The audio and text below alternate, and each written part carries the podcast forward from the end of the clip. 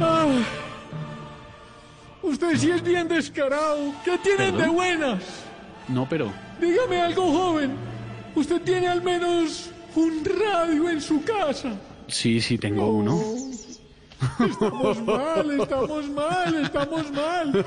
El agua entra al mercado del petróleo, vuelve el otro año la aspersión aérea con glifosato, se está derritiendo el iceberg más grande del mundo.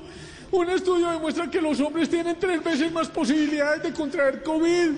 Y este año se va a volver a ver la estrella de Belén. Espe- un momentico, eso no entendí. ¿Eso qué significa? Yo tampoco sé, pero la última vez que apareció esa estrella, la cosa no terminó bien. ¿Qué va? Además, como si fuera poco, las cosas se están acabando antes de empezar.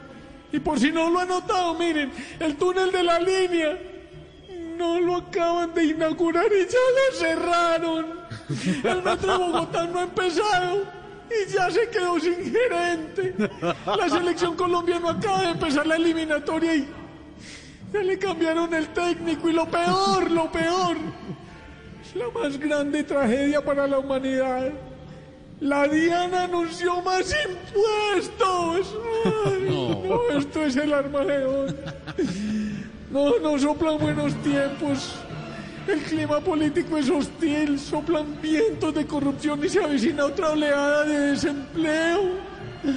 Ay, estamos mal, estamos mal. No, Estamos no, no, no, no, pero mal. venga, doctor Clímaco, pero no, no todo es tan mal, hombre, ya se empezó a vacunar contra el COVID en, en Reino Unido, Canadá ya le dio luz verde a la vacuna, Estados Unidos ya está comenzando el tema de las vacunaciones, pues. Sí, sí, pero es que nosotros vivimos es en Colombia, ¿lo ve? Estamos mal, estamos mal, estamos mal. No quiero ser pesimista, pero es mejor empezar a buscar un cupo en un búnker. Ay, Con un mensaje de esperanza les hablo clima, corridos arboleda. gracias, gracias por el mensaje, doctor Clímaco.